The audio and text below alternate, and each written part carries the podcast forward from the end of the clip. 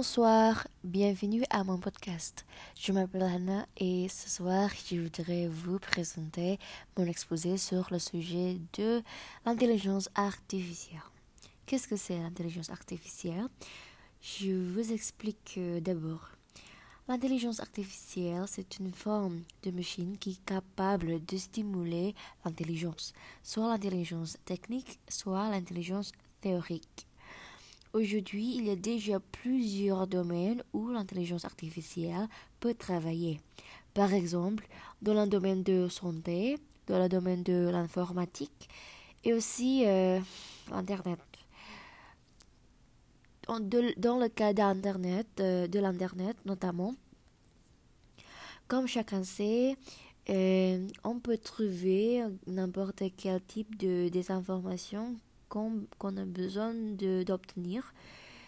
Mais euh, dans quelle mesure on peut garder notre conscience euh, en termes de la vérité d'une information. Ici, selon l'entrevue de RFI, il y a une nouvelle initiative Thomas.ht, l'intelligence artificielle qui permet de vérifier la fiabilité d'une information trouvée sur Internet basé sur la présentation de Charles Weber de Réseau de blogueurs d'Haïti. Le but de cette innovation est pour répondre aux grands enjeux d'inclusion et de citoyenneté numérique. Ensuite, ça a provoqué une question. Est-ce que Thomas.ht est efficace pour lutter contre la fausse information? Je voudrais commencer par euh, les, euh, les mauvais côtés de Thomas.ht ou bien l'intelligence artificielle en général.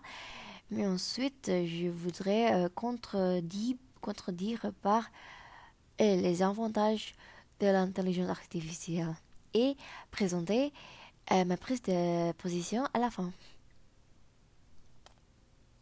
Premièrement, en cas de en cas de les inconvénients de l'intelligence artificielle, on ne sait pas si tout le monde va profiter de Thomas, Thomas.ht. Cela veut dire euh, euh le, source euh, selon RFI, il ne nous il ne nous a pas expliqué si l'intelligence artificielle est disponible à l'extérieur euh, d'Haïti où, où, nous pouvons l'utiliser de la manière euh, plus euh, flexible. Hmm, j'ai déjà essayé de accéder au site web. Ça marche en Indonésie.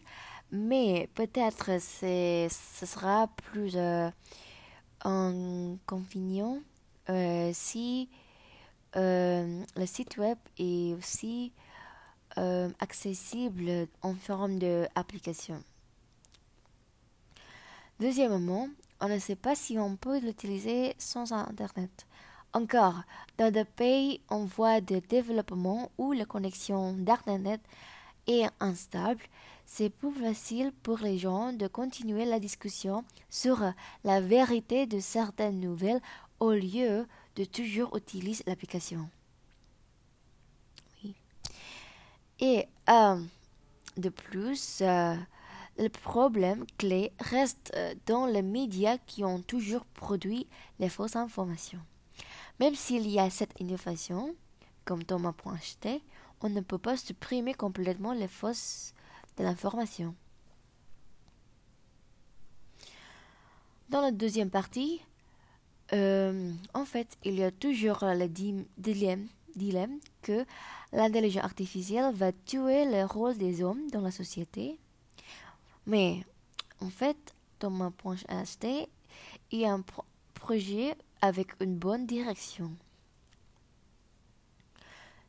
Selon Charles, ici on pourrait voir que c'est euh, cette innovation est un modèle qu'on met en place pour l'homme et la machine travailler ensemble avec une approche participative qui a été réclamée par Charles, Thomas.ht peut faire un résumé par extraction, faire une analyse de l'émotion de la polarité et aussi avoir un résumé automatique du texte.